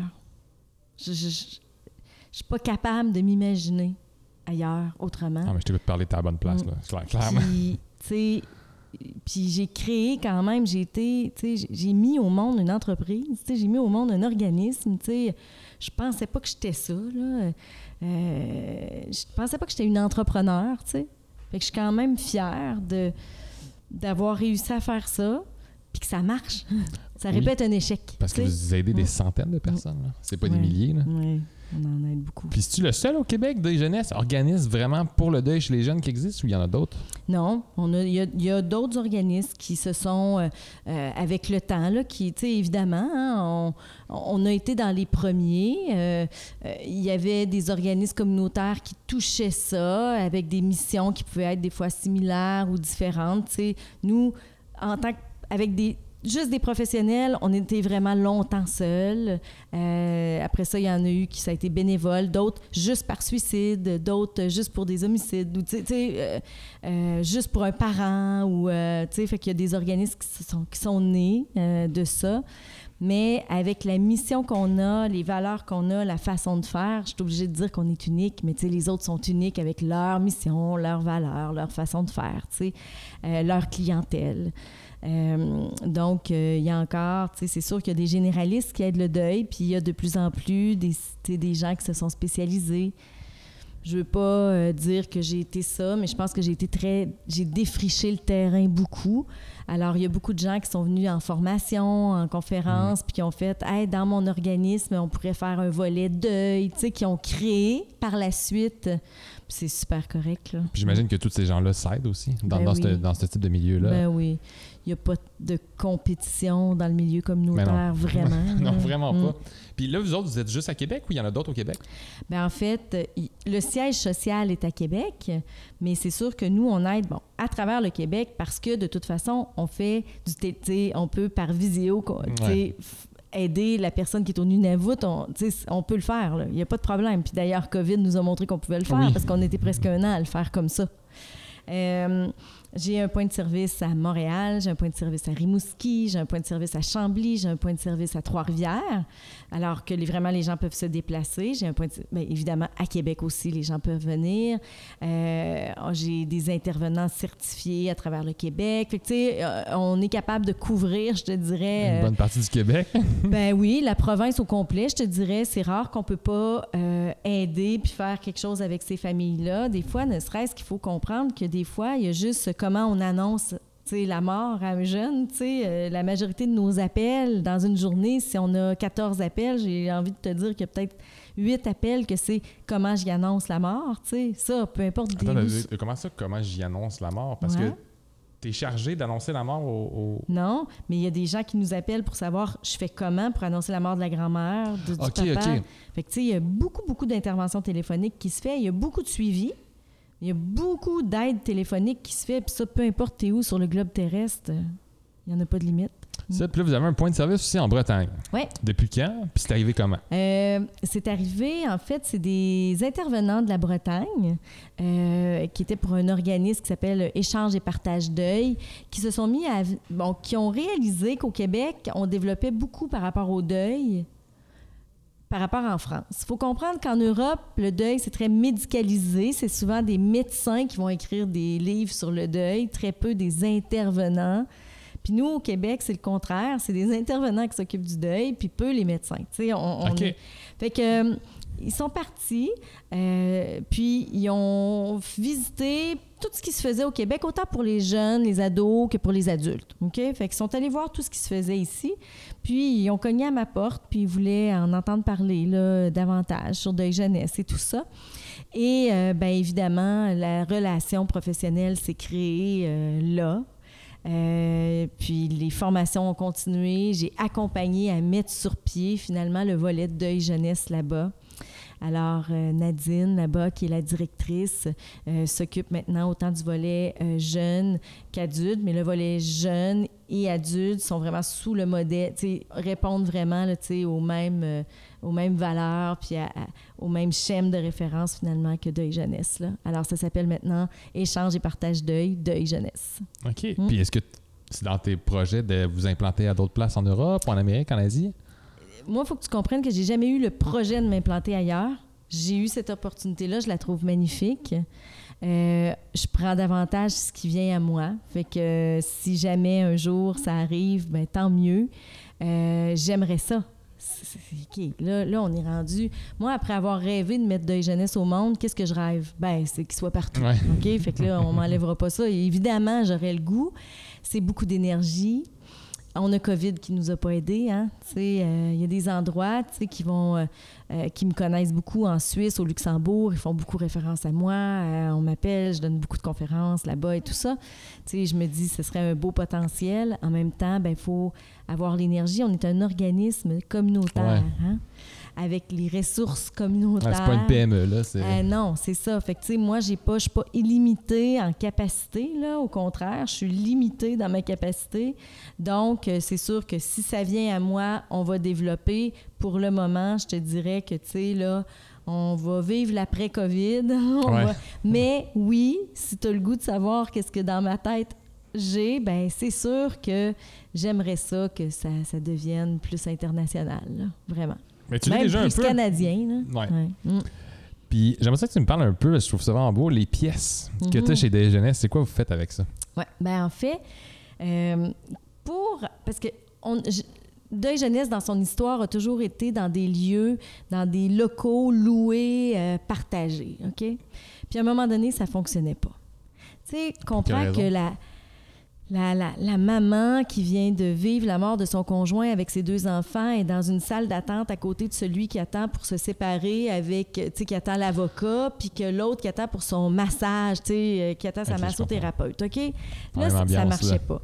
L'autre affaire, c'est que nous, les dossiers médiatisés, ils viennent beaucoup chez nous. Fait que là, il y a des gens qui se faisaient regarder dans la salle d'attente, évidemment, tu sais, puis tout ça. Fait que je me suis dit, OK, ça prend un lieu intime. Là, là il faut, faut briser ça, là, cette affaire-là. Fait que j'ai fait une campagne de sociofinancement avec, euh, ça s'appelle La Ruche, euh, qui font du sociofinancement. Fait que j'ai fait une grosse campagne où je suis allée chercher un bon montant. Et pour ça, fallait que les gens, c'était pas des dons, fallait qu'ils s'achètent une récompense. Fait que j'avais mis, euh, si vous donnez 5 000, vous avez droit à une pièce à la mémoire de l'être cher. Alors, on a des familles qui ont acheté des pièces. Là, c'est pour la vie. Là, c'est ça. sont là euh, en la mémoire de. Alors, on a des pièces, tu sais, on a une pièce d'une maman qui est morte euh, à lac mégantic, une petite fille qui est morte d'une crise de cœur, d'un papa qui est mort euh, du cancer, d'une petite fille qui est morte d'une erreur médicale, d'un enfant qui est mort. ben, fait que chaque pièce porte un nom. Alors, C'est un a beau la- geste pour du sociofinancement, là, vraiment. alors là, une fois ça fait, ben on a des gens qui ont dit à nous aussi, tu sais, on aimerait. Fait que là, ce qu'on a créé, c'est un mur où les gens peuvent s'acheter une feuille parce que nous, notre logo, c'est un arbre, là, on le voit, Ouais. on l'a vu défiler. Fait que tu sais, il y a encore possibilité de. Notre maison a trois étages, on a deux étages. Éventuellement, on va avoir le troisième. Il y a des gens qui vont pouvoir s'acheter une pièce. Puis ce qui a été beau cette année, c'est que la société, par le biais de la campagne Mardi Je donne, qui est une campagne annuelle caritative canadienne, OK. euh, moi, ça fait des années que je participe à ça. On va chercher des milliers de dollars. C'est une journée dans l'année. C'est en décembre, habituellement. Ça peut être à la fin novembre ou début décembre. Et cette année, on le fait en l'honneur de, euh, à la, euh, de- des petites euh, Romy euh, et Nora qui ont été assassinées par leur papa l'année passée. Et là, on est en train de faire la cour extérieure du siège social. Ouais, dans la vidéo, là. Euh, le lancement à la famille va être fait la semaine prochaine. là. Euh, on a bâti une cour là, avec des cubes Minecraft, euh, avec euh, vraiment, là, c'est, tu sais, on est allé dans les intérêts parce que chaque pièce répond à l'intérêt de l'enfant ou de la famille. hein, Ouais, Alors, euh, tu sais, euh, moi, mon bureau, il est rose parce que Maïka aimait le rose, puis je suis dans la pièce de Maïka. Tu sais, on est vraiment là-dedans. Là. C'est pas mes intérêts à moi. Là. C'est, Mais c'est vraiment à la mémoire oui, vraiment. Fait que la cour est à la mémoire de. Fait qu'on continue ça. Puis c'est sûr qu'on va continuer ça euh, partout là, quand on va avoir des locaux. euh, ça, c'est certain. Je ça- que c'est un beau geste, là, vraiment. vraiment. Puis ça, ça met de la vie. Veux, veux pas, ça met vraiment de la vie dans, dans, Ouais. dans le bâtiment. Tu sais, nous, là, on est hyper dynamique. Les gens font deuil jeunesse. Quand on fait, mettons, là, des kiosques là, dans des, des congrès, puis que les gens passent à côté de deuil jeunesse, ils font ça de même. OK? Fait que On veut-tu Oh, pas ouais. entendre parler de deuil? Ah, on n'est pas populaire. Je suis pas la cause sexy, moi, au monde. Hein? Ah ouais, moi c'est certainement le kiosque justement que j'aurais Oui. été parler, poser des Ben questions, oui, c'est d'en pour- prendre plus. C'est pour ça que tu m'as Ouais. invité. Les gens, ils pensent qu'on est comme drabe, que c'est, euh, tu sais, que c'est triste, que c'est noir, que c'est sombre, OK? Mais quand tu rentres à des jeunesse, là, c'est coloré, c'est dynamique, on sourit. Nous, on n'accueille pas les, on n'accueille pas les jeunes souffrants euh, en faisant, avec un, comme s'ils arrivaient au salon funéraire, là. Non, non. C'est avec le sourire. Ils sont vivants, eux autres, là. Mais nous autres, là, on l'aime, la vie. Puis on veut qu'ils l'aiment, Mhm. la vie.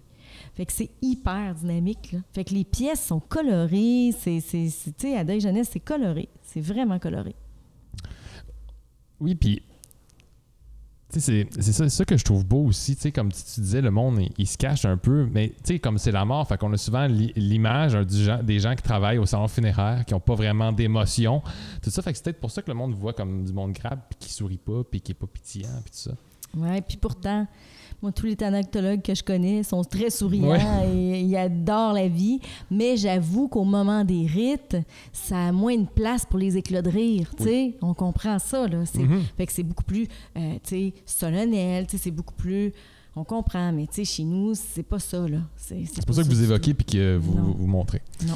Là, on- depuis une couple d'années, il y a des programmes, tu sais, des nouveaux programmes d'éducation sexuelle qui sont arrivés à l'école. C'est pas top notch, mais est-ce que tu penses que ça pourrait se faire un programme sur le deuil? Tu sais, je parle pas de euh, t'as 35 cours, mais vraiment une coupe de cours pour apprendre aux enfants c'est quoi le deuil? Ben nous, on en a créé un. Il existe. Ben, ça, parle-moi en plus. Mais c'est les écoles qui le veulent pas.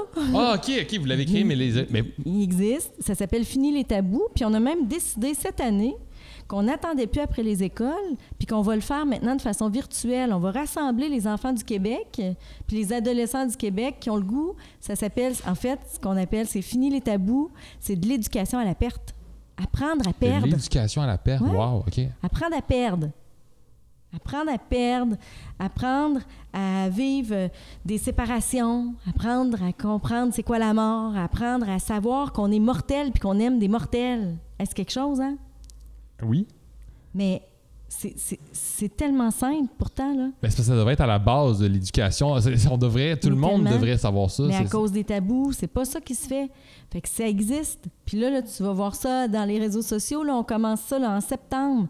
On a, appelle à tous. les- on va prendre des jeunes de partout. Là, On que mettra un lien dans le bas de la côte- vidéo, Que justement, pour sur la ça. Côte-Nord, en Gaspésie, à Québec, à Montréal. Go! Ah, c'est hyper dynamique. C'est c'est coloré, ça aussi. Fait que là, ça s'en vient, ça, là, en septembre. Ouais. OK. Puis oui, j'y tiens, ça. Tu sais, c'est important ce que je viens de te dire, puis je pense que je vais le répéter, tu sais. On est mortels et on aime des mortels. Ça, ça veut dire, là, qu'il n'y a rien qui nous... tu sais, Il n'y a rien qui est, qui, qui est pour toujours. Non. ça. Donc, apprenons que ça, ça existe, puis comprenons avant que ça arrive tout ce qui peut être normal. Fait que le jour où ça va arriver, on va arrêter de se trouver pas normal. Toutes les recherches scientifiques démontrent que si tu as parlé de la mort avant que la mort frappe dans ta vie, ben tu es pas mal mieux équipé, peu importe l'âge que tu as.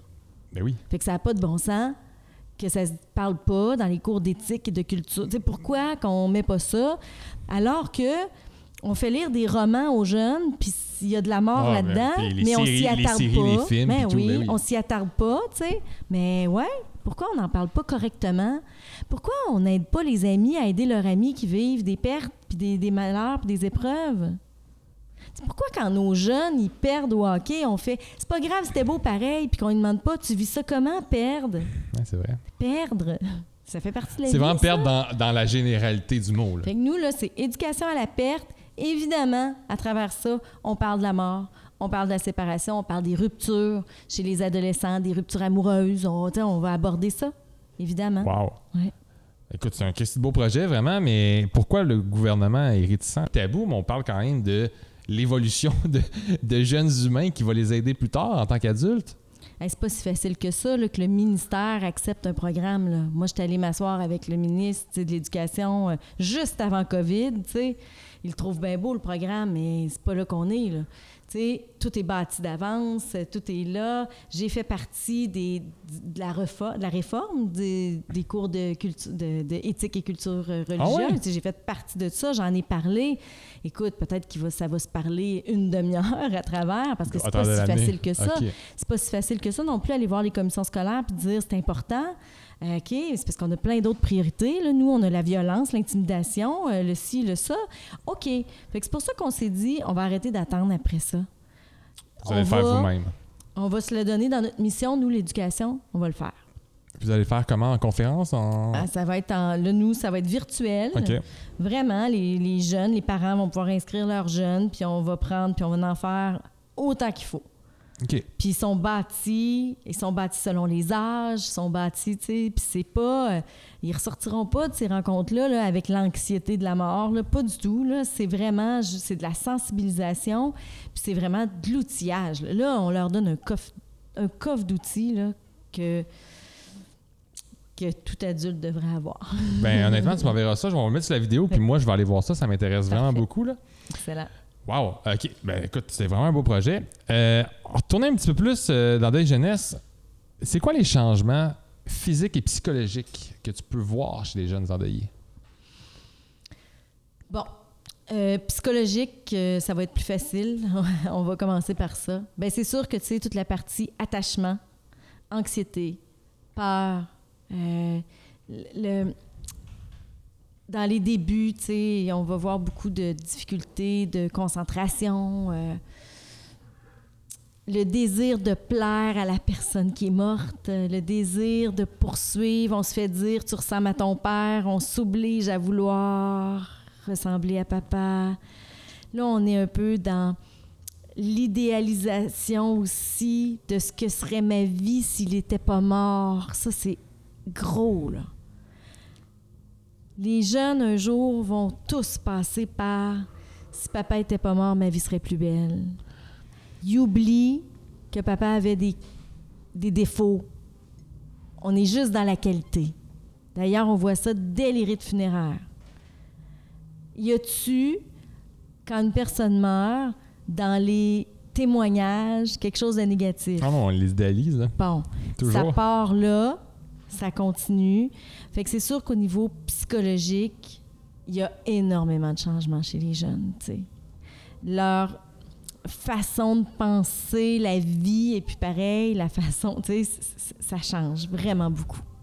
Nos jeunes prennent beaucoup de maturité affective, Euh, souvent par obligation, parce que maman, papa meurt, maman va pas bien.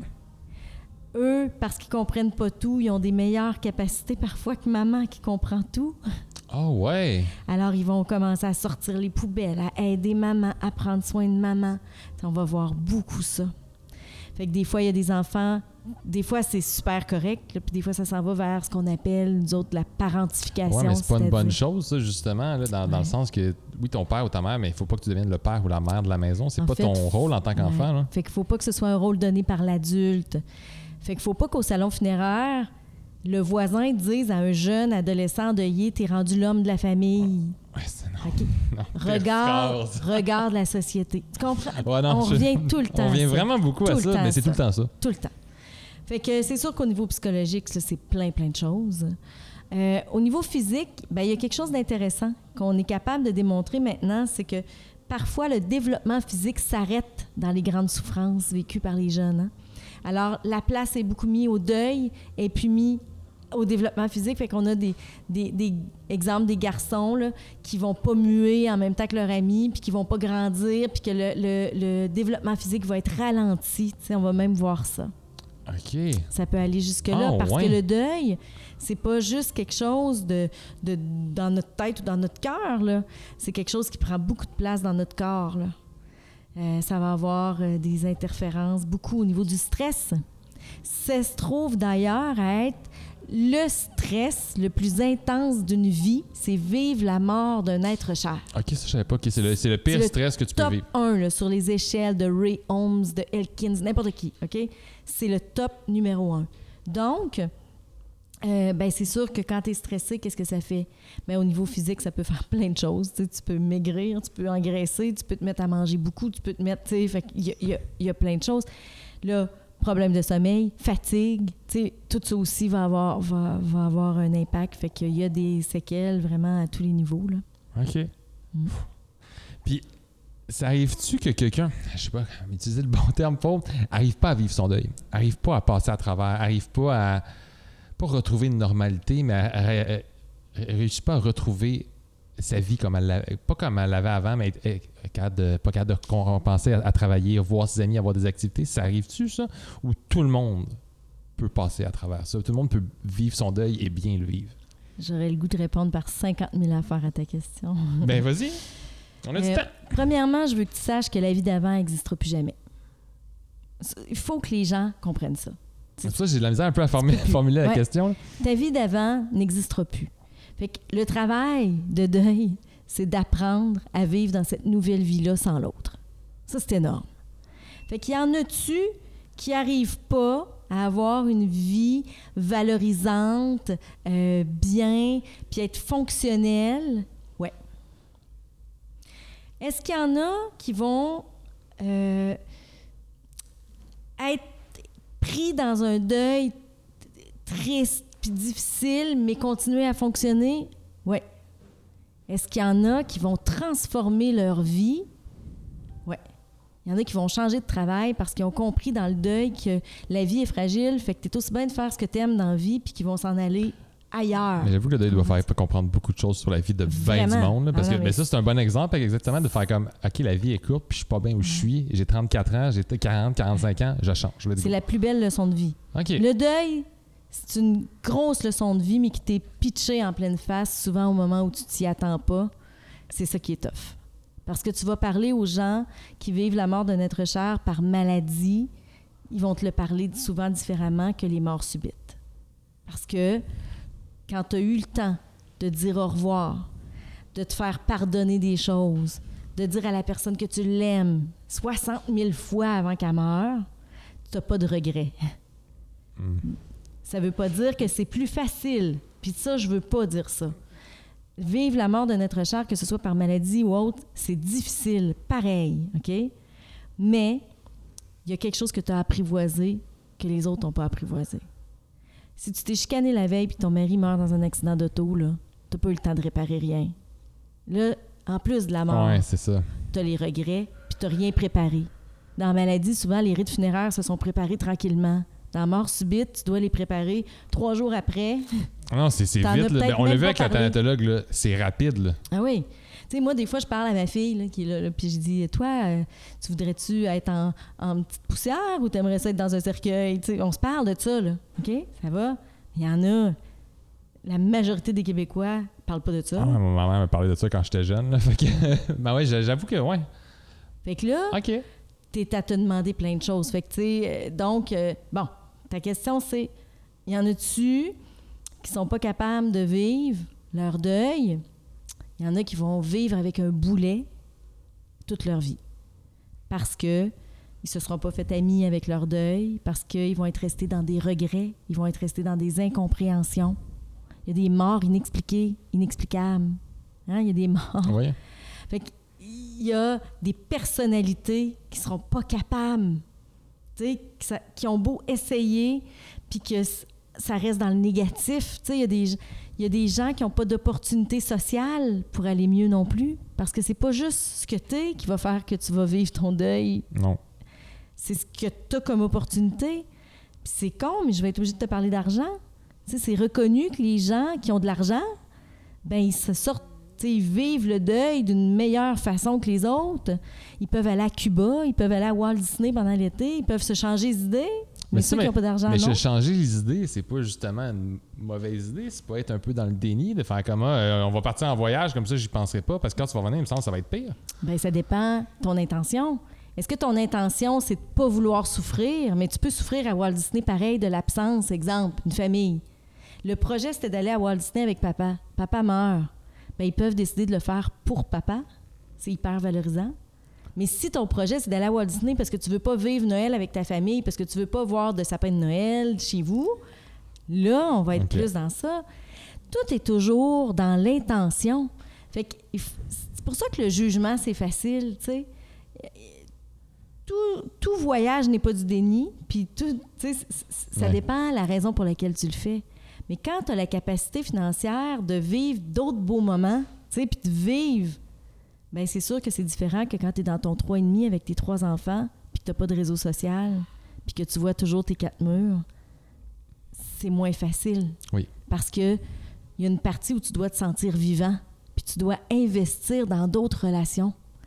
Pour vivre ton deuil, tu dois apprendre que ton amour, il n'est pas juste dédié à la personne qui est morte, que tu peux la dédier à d'autres. Ben pour ça, il faut que tu vois d'autres personnes. Si tu vois pas d'autres personnes, ça va être dur. Puis tu vas en avoir du monde, justement, qui, qui te contacte, puis tu fais OK, la personne a vécu la mort, ça fait deux ans, puis elle est enfermée, si on veut, depuis deux ans. Ça, puis tu sais, comme les gens, justement, tu sais, tu dis qu'ils ont vraiment un boulet, tout ça. Qu'est-ce que toi, tu peux faire pour les aider de plus? Est-ce que des fois, tu arrives au bout de tes ressources, tu fais comme, gars, je peux rien faire de plus? Mais écoute, il y a des gens qui sont bien avec le boulet. Je ferai rien. Ah, OK. Il y en a que c'est correct. OK.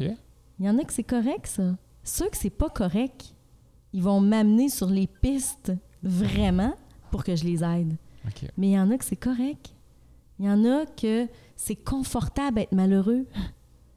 Il y a des gens pour qui c'est plus dur d'être heureux qu'être malheureux. Ah, ça, j'ai de la misère à le comprendre, là, mais ouais. Parce qu'être heureux, ça veut dire que tu peux perdre ton bonheur. Quand tu es malheureux, la pire affaire qui peut t'arriver, c'est d'être heureux. Ouais, OK. Ouais, je, je comprends, OK, je comprends où tu, où tu vas en venir. Fait que ça se peut que tu aies des endeuillés qui vont être bien avec leur façon de vivre à eux. Fait que ceux-là, ils, ils ont le boulet, mais ils demeurent fonctionnels quand même. Parce que ils sont corrects avec ça. Mais souvent, l'entourage n'est pas correct avec ça. Tu comprends? Mhm. Et là, ben, on va les forcer à faire d'autres choses, puis c'est là que ça va, que ça va déraper. Mais sinon, si une personne porte un boulet, puis qu'elle veut plus le porter, le boulet, elle va m'amener ses pistes de solutions, là. Ça ne sera pas long. Elle va me le dire, ce qui manque dans sa vie. Puis, elle va se mettre en, action. Tu sais, il faut croire à l'autodétermination des gens, peu importe l'épreuve. Ils ont des capacités, souvent, ils ont juste besoin. Tu sais, il y a Carl Rogers qui disait, puis moi, ça, c'est une phrase que je trouve vraiment importante, puis très simple pour tout le monde qui peut nous écouter. Il disait C'est étonnant à quel point ce qui nous paraît insurmontable, quand c'est bien écouté de quelqu'un d'autre, ça devient comme tout à fait, hein? C'est ça. Alors, Ah, c'est une belle phrase, Ouais. effectivement. fait que des fois, ça dit juste que la personne, elle a juste besoin de dire j'y en veux. Pourquoi? Tu sais? Il n'y a pas d'autres oreilles qui sont prêtes à entendre ça. Mais quand ça c'est entendu, puis qu'on fait ben, vous avez le droit, mais il y en a qui ressortent, là, ils reviennent plus jamais nous voir. hein. Mais des fois, juste se faire dire que tu as le droit, là, ça, c'est beaucoup. Puis d'être entendu dans les sous-mots de j'y en veux, puis tu sais, tout ça. Hein? Fait que euh, ça peut être très simple, aider quelqu'un à se départir de son gros boulet. Ça peut être juste de s'asseoir avec lui puis de l'écouter sans parler. On l'écoute avec nos yeux puis nos oreilles. That's it. Mais ça t'est sûrement déjà arrivé dans la vie de, de penser quelque chose, tu le répètes dans ta tête, à un moment donné, tu en parles à quelqu'un et en parlant, tu as tes réponses. Vraiment. Parce que tu as mis des mots dessus. Ben oui. fait que des fois, ben juste oui. cette petite écoute-là, justement, il y a du monde qui doivent te parler puis Ah ouais. avoir 50% de leur réponse Ouais. juste en mettant des mots dessus. ouais. Puis là, j'aimerais ça que tu me parles de qu'est-ce qui te fâche le plus sur les mythes que tu entends sur la mort et le deuil. Tu dois en entendre. On J'en ai dit une coupe aujourd'hui, mais c'est quoi, c'est quoi, pas nécessairement qui te fâche, mais que tu veux enlever cette Non, non, qui me fâche. Ah, qui- Je qui- suis qui te tannée. fâche dans ce cas-là? Non, moi, je suis. je- le deuil dure un an. Moi, je suis plus capable. Là. Ah, je euh, dans un an, ça, il va aller mieux. Dans un an. Ah, ouais, ça fait un an, il devrait aller mieux. Un an. Qui qui a décidé que dans le calendrier, un an? Un an, là, c'est la, premièrement, là, c'est la période d'adaptation. C'est tout le temps la première fois. Fait que dans la première année, là, t'es tout le temps dans le premier Noël sans l'autre, première fête sans l'autre. Tu sais, t'es juste en adaptation. C'est comme si après, t'es vraiment dans le deuil. Tu sais, c'est. Ben, c'est parce que c'est des chocs la première année, tous les événements sont un choc. Ok, Le fait que- un an, là, moi, je Wow. l'entends Ça, tellement, ben je suis ça, pas ça, je trouve ça capable. ridicule. Bon. Les étapes, là, c'est sûr, je t'en ai parlé tantôt, je répéterai pas. Euh, de dire euh, euh, le temps arrange les choses. No. No. Un endeuillé peut être assis dans sa chaise berçante, là, puis attendre que le temps arrange les choses. S'il n'y a rien qui se fait autrement, il va rester endeuillé, intense, aigu. Là. Non, le temps arrange pas les choses. Oui, le temps aide parce que dans le temps, tu fais des rencontres, tu expérimentes des choses, mais c'est pas le facteur temps qui fait que ça fait moins mal. C'est ce que tu fais avec ta vie, ce que tu fais avec ça. Fait que ça, là, ça, ça n'est une qui me fait capoter. Après ça, ben là, par rapport aux enfants, ben là, c'est des enfants, ils comprennent, ils comprennent pas la mort, là, fait que ça donne rien d'en faire trop, ça donne rien de les amener au rite funéraire, ça donne rien de leur en Attends, ça parler. donne rien de les amener au, Ils au- vont- à l'enterrement? Les enfants sont forts. Ah, ça, ça c'est la pire chose au monde. Les enfants sont forts. Ils sont faits forts, eux autres. Euh, quoi? Ils sont faits forts. Je vois même pas le lien Non. avec Ouais. ça. Il va bien le vivre, il est fait. En tout cas, ouais. Les enfants sont faits forts, là, pas besoin de leur en parler. Là. On, on les troublera pas davantage. euh, non, euh, ouais. Après ça, là, tu sais, toute la partie, là, tu sais, euh, toutes les il faut, là, tu sais, il faut retourner travailler après tant de temps. Tu sais, toutes les il faut, là, ça, je trouve, les prescriptions dans le deuil, c'est pas bon, pas du tout. C'est, ça relève de rien. ça relève de rien.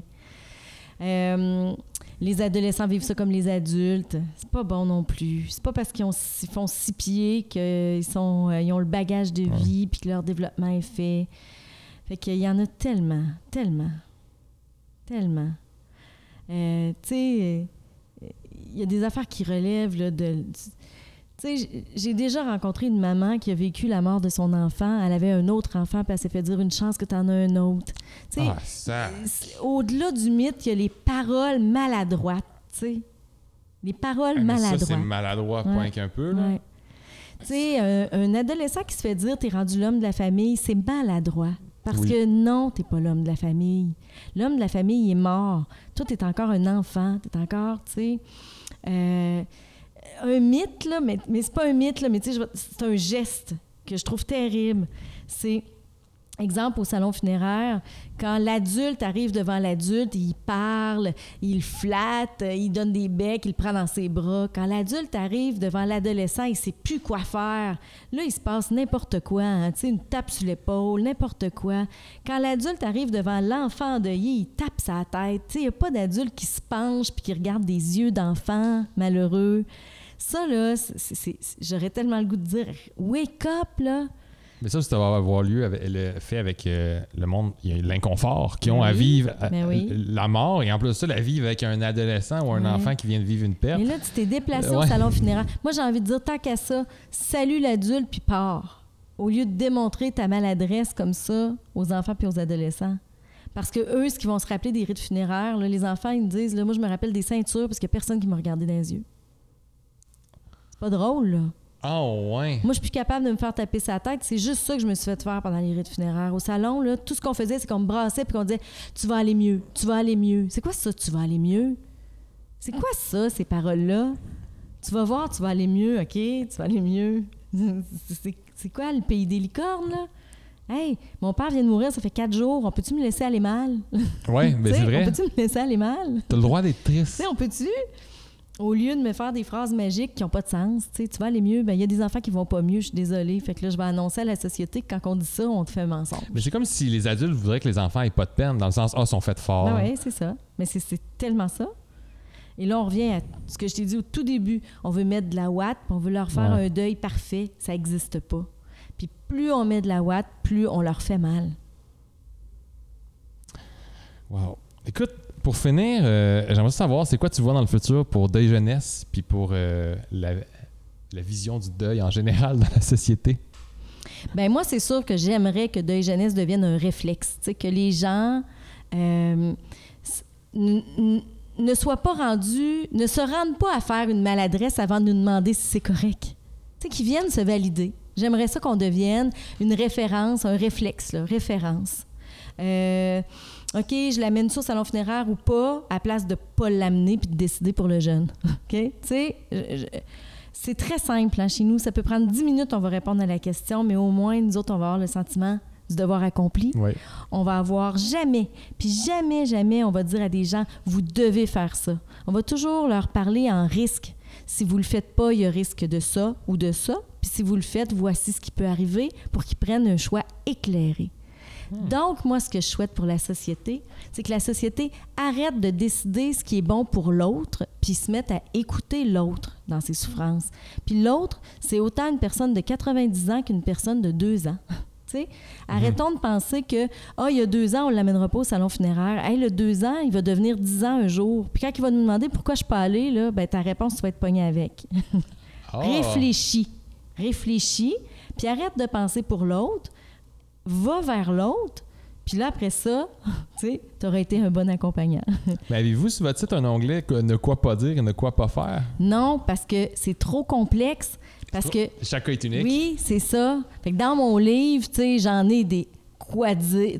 Dans mon livre, j'ai vraiment des paragraphes, là, comment le dire. Tu sais, Puis je mets des mots dans la bouche du monde. C'est accompagner un jeune en deuil. C'est aussi Ok. simple que on va ça. mettre aussi le lien en bas du vidéo. Aussi simple que ça. Fait que j'ai vraiment du. Les gens là, en formation puis en conférence, ils me demandent tout le temps Oui, mais comment on dit ça? Fait que là, moi, j'ai tout ramassé ça puis j'ai fait des comment on le dit. Je mets les mots là, dans Ah, la bouche des gens. Là. Ah, c'est bon. Mais ce serait dangereux sur un site web parce qu'il y a trop de complexité, tu sais, le type de mort, la personnalité, l'âge de l'enfant, là, il faudrait qu'on mette ça. Fait que ce qu'on souhaite, c'est qu'ils nous appellent, on, est, on va répondre. On conseils. répond à tout le monde, tu sais. Fait que il y en a pas de gens qui appellent chez nous puis qui disent je suis pas répondu, c'est pas vrai, c'est notre valeur d'être là pour les gens puis d'être disponible. Écoute, merci beaucoup, José. C'était vraiment intéressant. Euh, J'en ai appris beaucoup. Je pense que le monde aussi en a appris beaucoup.